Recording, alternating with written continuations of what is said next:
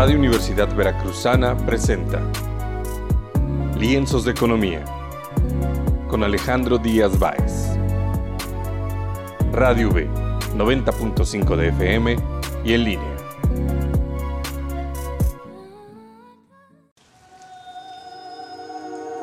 ¿Qué tal? Muy buenos días a todo nuestro auditorio. Muy buen día o muy buenas tardes, dependiendo por dónde nos se, se encuentren escuchándonos.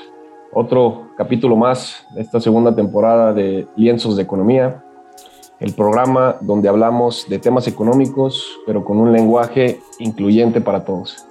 El día de hoy eh, tenemos un programa y un invitado muy especial, un economista muy reconocido, una persona eh, con una larga trayectoria en, temas económicos. Y bueno, les voy a describir un poco de, quién nos acompaña el día de hoy. Pues bueno, nos acompaña Iván Franco. Él es economista y ha dedicado dos décadas a la investigación y análisis de diversos mercados de consumo y la economía, liderando cientos de proyectos. Durante su residencia en Chicago fue galardonado como el consultor más importante a nivel global de la empresa Euromonitor International conferencista internacional y columnista de las revistas Expansión y América Econo Economía, entre otros.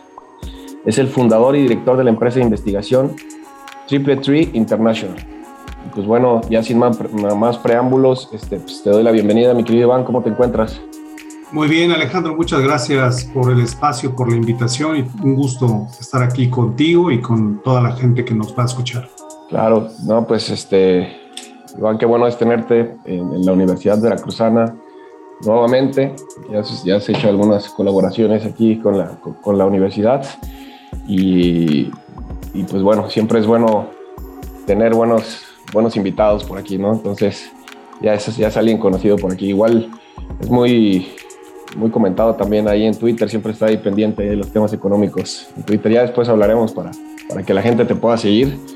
Este, y pues bueno, el día de hoy vamos a hablar de un tema eh, que es la inflación, porque hoy actualmente de un tiempo para acá se ha estado escuchando muchísimo de la inflación. La inflación pues, la podemos entender como, se le conoce como su definición, que lo toman los economistas, como el incremento generalizado y sostenido de los precios. Eh, y pues bueno, es básicamente cuando empezamos a darnos cuenta que todo comienza a subir, pero pues qué mejor Iván, que nos platicaras un poco qué, qué es la inflación. Eh, Alejandro, la inflación es un fenómeno en el cual los precios, y me refiero a los precios en general de toda la economía, suben de forma sostenida. ¿no? Eh, la, la, la eh, definición clásica habla de que es una, un aumento sostenido y generalizado del índice nacional de precios al consumidor por determinado tiempo. ¿no? Aunque esa es la definición clásica, aunque en la práctica, en la realidad, la inflación es una tasa de cambio, ¿no? De un índice de precios general en dos momentos en el tiempo, ¿no? Entonces, la inflación, medida como esta tasa te resulta 0.1%, la inflación, es correcto decir que la, infla, la inflación es 0.1%. Entonces, inflación pues es cualquier aumento en, ese, en un periodo de tiempo de dos eh, índices, ¿no? Eh, dos números índices, que son índices de precios. Entonces, prácticamente cualquier movimiento es inflación. Ahora, inflación como un fenómeno, que es a lo que se refiere la definición clásica, pues ya te involucra otro tipo de, factores y de elementos, como es la generalización, no solamente que estén subiendo o aumentando precios relativos con respecto a otros precios, sino que estén eh, aumentando eh, más o menos al mismo tiempo todos los precios de forma sostenida y en determinado lapso de tiempo.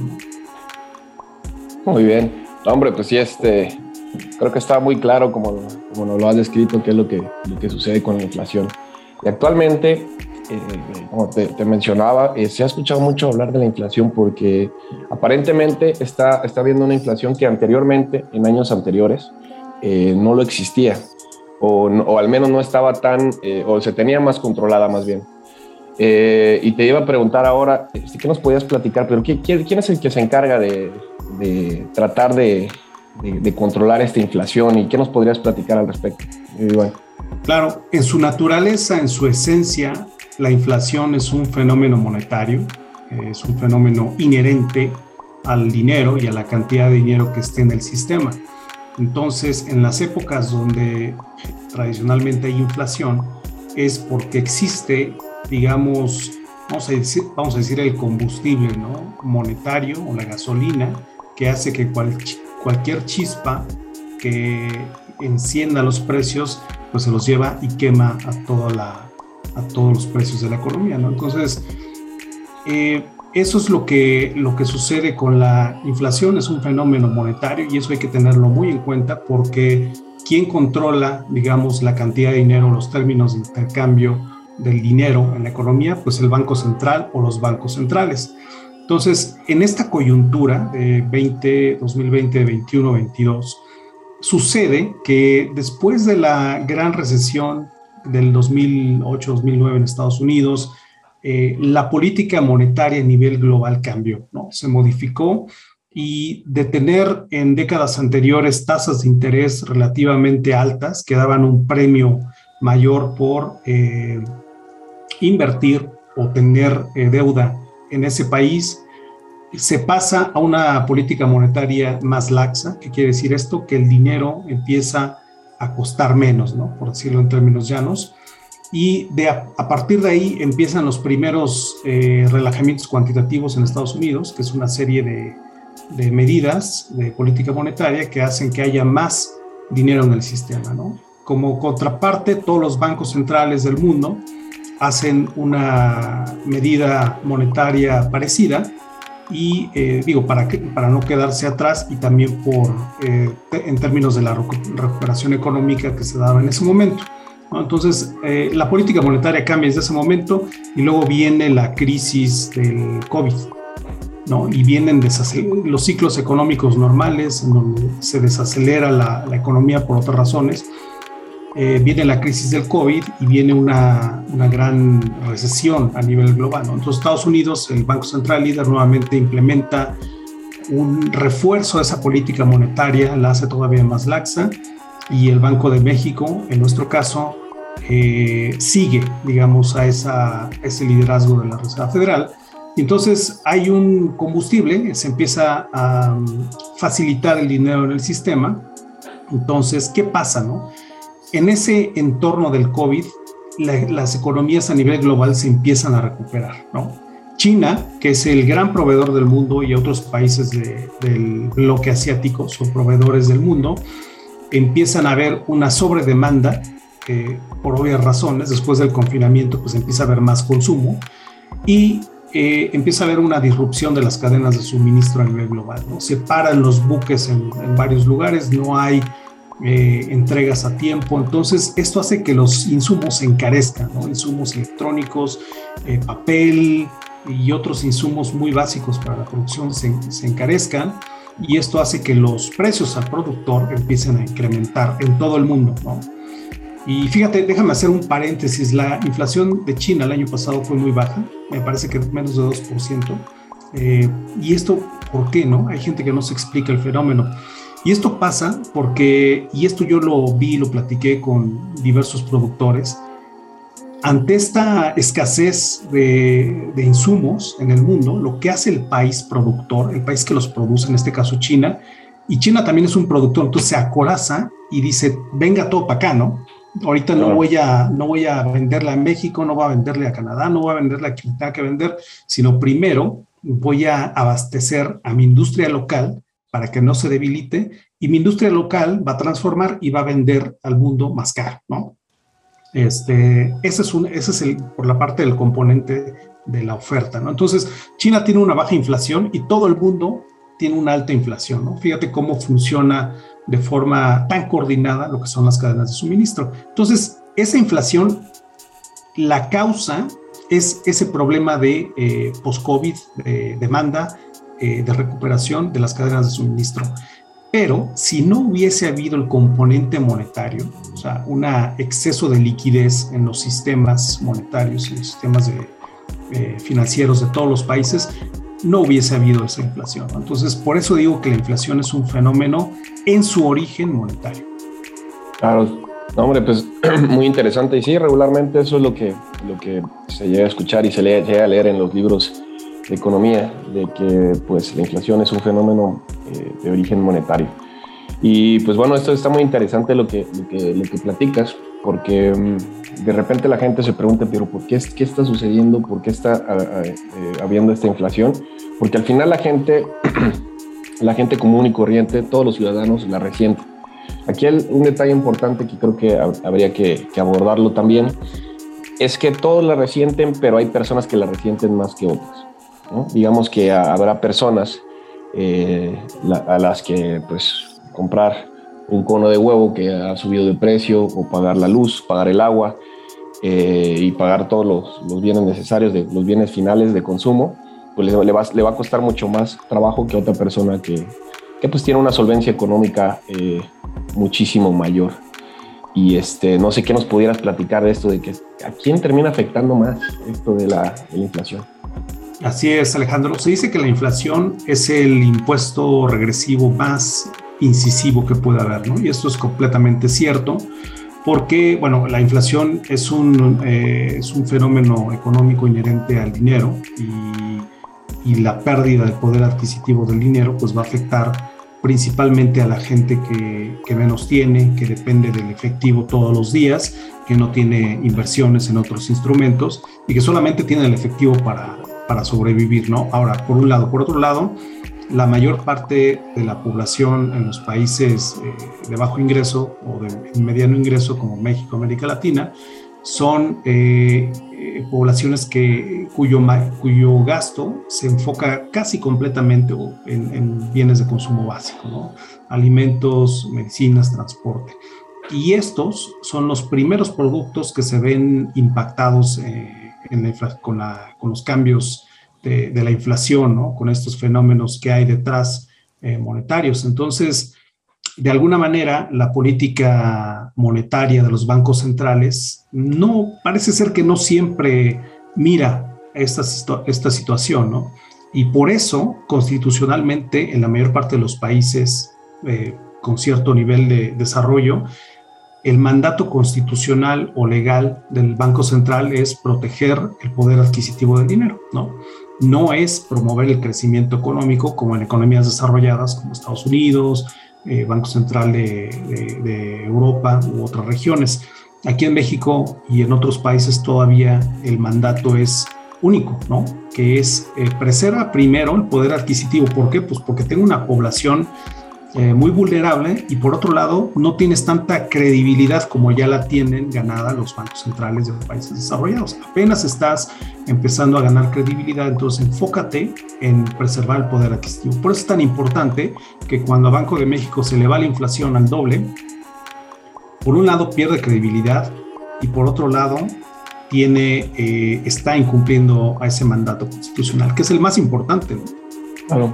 Fíjate que, es importante aquí que lo, mencionas y también que sepa la gente que, pues como tú dices, el, el, Banco Central en, nuestro país, es decir, el Banco de México, quien controla la, la política monetaria, que se encarga de, llevar a cabo la política monetaria, pues su, único mandato es, es controlar eh, la inflación y, cuidar el poder adquisitivo de la moneda, para que no, no, no existan ese tipo de problemas, ¿no? de, que las personas este, más pobres y bueno, toda la población en general le, le afecten la subida de los precios.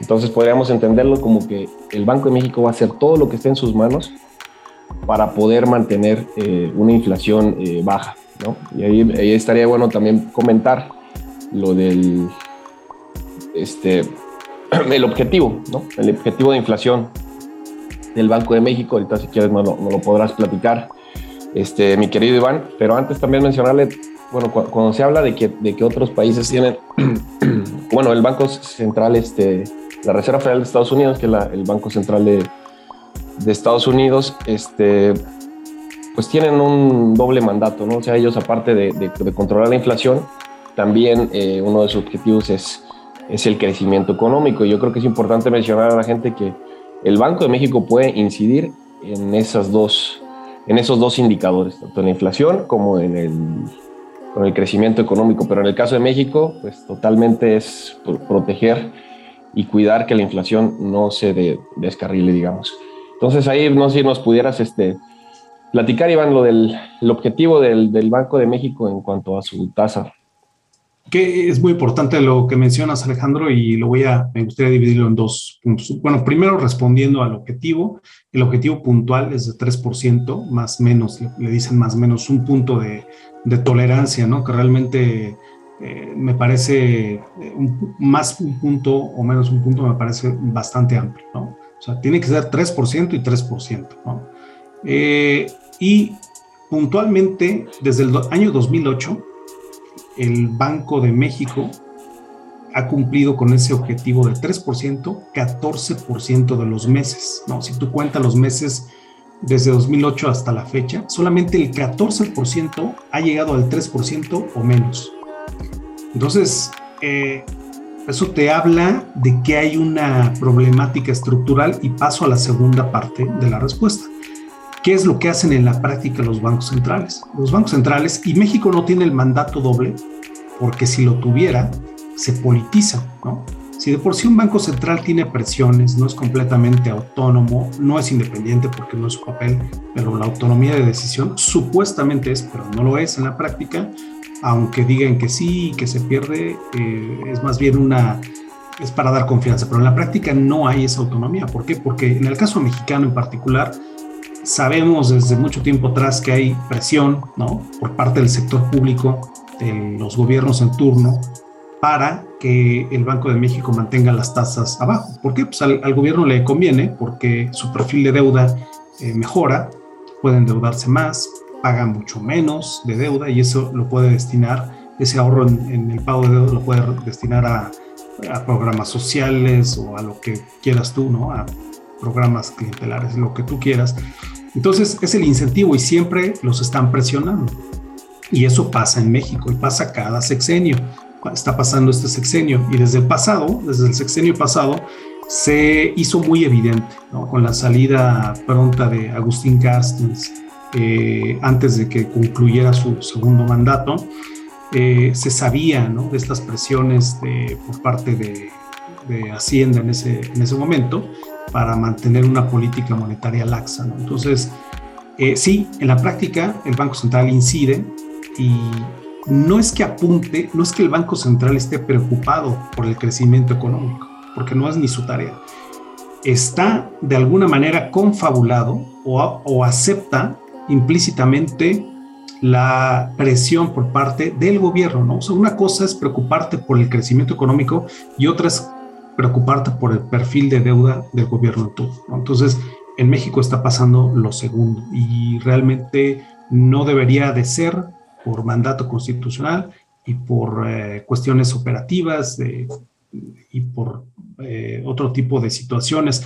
Y ya cerrando esto, otro tipo de situaciones que es el un gobierno nunca debe de sustituir, o un Estado nunca debe de sustituir a la iniciativa privada. No es que nos la demos de muy liberales, pero es la verdad. El liberalismo económico va a funcionar mucho mejor, es mucho más eficiente en la asignación de recursos que lo que es el sector público. El sector público no puede y no sirve para administrar empresas, eh, no invierte o invierte poco y en estos casos más bien el dinero lo utiliza para eh, programas, digamos, pues de corte más clientelar, ¿no?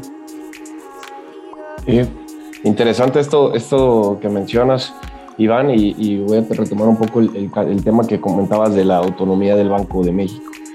Este, y es algo que, todos los, economistas, la gente eh, pues, que estamos de repente metido mucho en estos temas, eh, siempre lo que se, se, busca y lo que se, teme muchas veces que se pudiera perder eh, esta autonomía, por la importancia que tiene eh, la autonomía del Banco Central.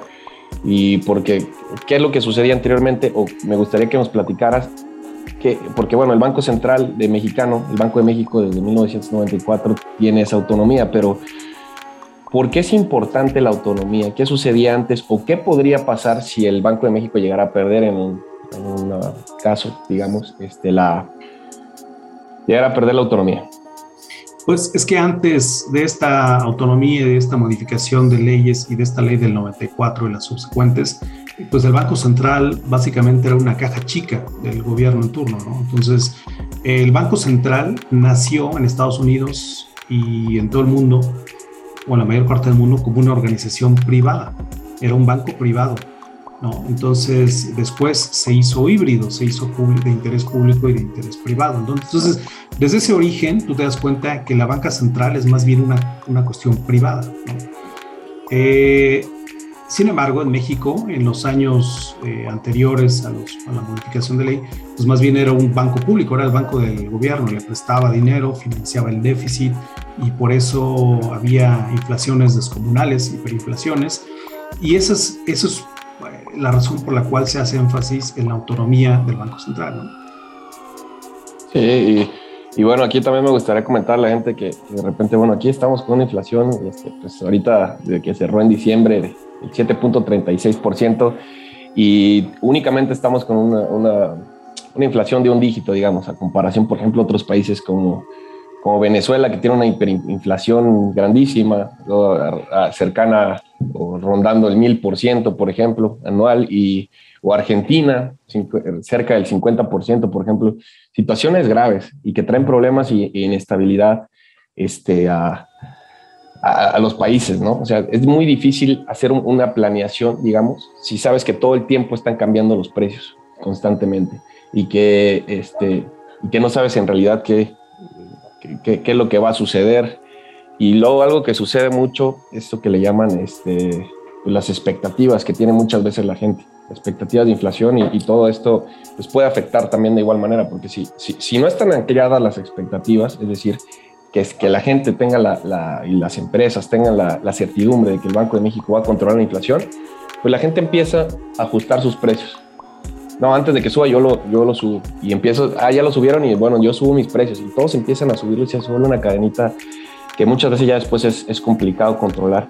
Y aquí quisiera preguntarte, este, mi querido Iván, ¿qué, nos, qué, qué, qué, crees que pase para este año con la inflación? Que también se, te dice, se, se toca el tema de repente, vemos mucho que de un término llamado estanflación, pero que bueno, eso es debatible si está sucediendo, si va a suceder o no, pero eh, ¿qué, esperas para este año con la inflación? Sí, eh, mira, más allá del término de, esta inflación, eh, el Banco de México publicó apenas su programa monetario para 2022. y los pronósticos que mantiene pues son pronósticos muy promisorios, ¿no? Para que reduzca la inflación, hasta donde yo vi, me quedé en el último pronóstico, pues ellos esperaban que, en el, último trimestre del año 22 la inflación ya más o menos llegara a rango, lo cual eh, te tienen que decir cómo le van a hacer, ¿no? Y la única manera de hacerlo es metiendo un freno monetario durante el primer semestre de este año. ¿Qué es, qué es un freno monetario? Es eh, incrementar la tasa objetivo eh, alrededor de 7-8%. Entonces, eso involucraría tener eh, incrementos de 50 puntos base en las próximas juntas hasta llegar al 7, 7 5, 8%. De esta manera, podría, eh, con los rezagos que tiene la política monetaria sobre el nivel de precios, más o menos eh, reducirse la trayectoria de inflación hacia finales de año. Ahora, eso por un lado. Por otro lado, uno tiene que tomar en cuenta un factor que parece que ellos no lo toman en cuenta. Si uno analiza los 299 genéricos que componen al índice de precios de la inflación, que son genéricos, son productos, este, vamos a decir gasolina, limón, este, artículos de higiene personal, jabones, son 299 colegiaturas, todo lo que tú quieras. Eh, más o menos la mitad, apenas eh, durante el 2021, la mitad fueron inflacionarios, pero la otra mitad todavía no. O sea, todo lo que son enseres de casa, eh, muebles, ropa, eh, servicios, todavía no han subido, andan con inflaciones de por ahí del 5 o 6%.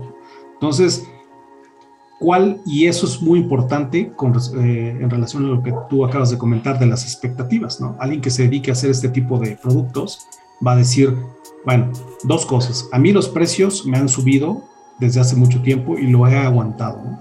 Pero yo estoy viendo que ya está subiendo todo lo demás, ¿no? Y, ya me subieron los costos de tener mi producto aquí en este supermercado, en este retailer, tal, tal, el costo de transportación, voy a subir mis precios. Falta más o menos la mitad de esos productos que suba de precio arriba del 7% o en promedio un 7%. Y eso no lo ven. Entonces, ¿cómo puede ser posible que la autoridad monetaria te diga, no, nosotros vamos a bajar la inflación en dos, tres meses o lo que tú quieras? Si ellos, no es su decisión. Aunque recorten la cantidad, aunque le metan el freno monetario a esa cantidad de dinero, eh, van a tener que esperar a que se alineen los otros, ¿no? Van a tener que aguantarlos. Oye, pues ahora sube tu precio porque tú no lo hiciste, ¿no? ese tipo de cuestiones como que no se ven y luego se habla muy a la ligera en este tipo de informes. Sí, eso es, un tema, un tema muy, muy delicado. Pues esperemos que el, que el, Banco, el Banco de México logre, logre controlar todo esto este, del tema inflacionario y, y sobre todo pues esperar a ver qué, qué, señales sigue dando la Reserva Federal de Estados Unidos, que como bien decías, tú hace un momento, este, pues es, es el, pues el banco líder en el que prácticamente todos, todos, todos, siguen. Y este, pues esperando que, que, mejore toda esta situación de la inflación, porque como bien decías, eh, la inflación es, se podría decir que es el, el, impuesto, el impuesto más, más negativo que hay para toda la, la población y regresivo, como también mencionabas, porque afecta a la gente de más abajo, a la gente más, más pobre. Imaginémonos una persona que trabaja ya sea en la informalidad o en la formalidad y que esté ganando por debajo de 200 pesos diarios, que tenga una familia que alimentar, que pagar renta y, que pagar este, pues, todos los, la alimentación, que de repente le empiecen a subir ese tipo de cosas, le afecta muchísimo y pierde su poder adquisitivo, que muchas veces ya es, ya es muy bajo. Entonces, Iván, este, pues para concluir, ¿qué, qué, este, ¿Qué, podríamos decir? ¿Qué esperanza tienes que ojalá suceda para este 2022 a tu modo de ver como, como un experto y eh, analista? Bueno, yo creo que como siempre, una cosa son los, los deseos, ¿no? En este caso de la autoridad monetaria, sus deseos que a la inflación, y otra cosa es la realidad, ¿no? Ellos tienen que, pues tienen la, no sé si la obligación de dar tranquilidad a incertidumbre y quizá se les eh, pasa un poco la mano y son demasiado optimistas, pero la verdad es que va a haber inflación todavía en 2022. Los problemas de suministro todavía siguen, o sea, por el lado de la oferta sigue la cuestión, por el lado de la demanda, es decir, de la, de la eh, dinero en el sistema, eh, todavía sigue también, no, no se ha disminuido. Entonces, el combustible inflacionario va a seguir durante todo el año y solamente va a tener eh, perspectivas de, reducirse cuando la tasa de interés, que es la única herramienta de política monetaria, en este caso más viable y, más que funciona, de acuerdo con la experiencia, cuando esa tasa suba, entonces es la única manera en la que la inflación va a poder atacarse. No, pues, pues bueno, mi querido Iván, pues muchísimas gracias, te agradezco por habernos acompañado. Siempre es muy grato tenerte aquí en la, en la Universidad Veracruzana. Y pues bueno, esperemos que si las condiciones mejoran en algún momento, pues poderte, poderte invitar, ¿por qué no?, aquí a la Universidad Veracruzana, ya sea algunas de nuestras, de nuestras tantas facultades que tenemos y especialmente yo creo que donde podría haber más intereses en la, en la Facultad de Economía. Este, ya me parece que por ahí has dado algunos, algunos cursos. Y pues nada, pues te agradezco por tenerte a nombre de, de la Universidad Veracruzana y de Radio V, quienes son los que organizan este, este programa. Claro que sí, Alejandro, un placer estar con ustedes, con la Universidad Veracruzana, contigo y con el auditorio que nos sigue. ¿Dónde te pueden, este, antes de que se me olvide, dónde puede seguir la gente por si quiere ahí, este, pues seguir en, tus, este, leer tus artículos, por ahí las opiniones que tienen o cualquier duda que tengan, ¿dónde te pudieran contactar, Iván? Sí, Alejandro, yo tengo una sección eh, en la revista Expansión, ahí donde escribo regularmente. Eh, tengo mi Twitter, que es eh, arroba ivanfranco555. Tengo mi cuenta de LinkedIn, la, la, red social eh, de, bueno, de profesionistas, que las recomiendo bastante. La verdad es que eh, ahí tengo, ahí estoy como Iván Franco. Y eh, pues también puede ser en Facebook, tenemos la, la cuenta de Triple Tree y cualquiera de ellas estamos eh, a sus órdenes. Bueno, muchas gracias, mi querido Iván. Pues bueno, muchas gracias a todo el auditorio eh, que nos, nos ha estado siguiendo en las diferentes plataformas. Y pues con esto vamos concluido este capítulo de Lienzos de Economía. Muchas gracias.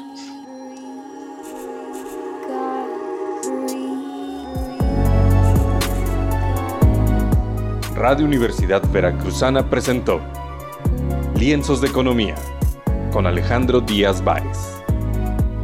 Radio B, 90.5 de FM.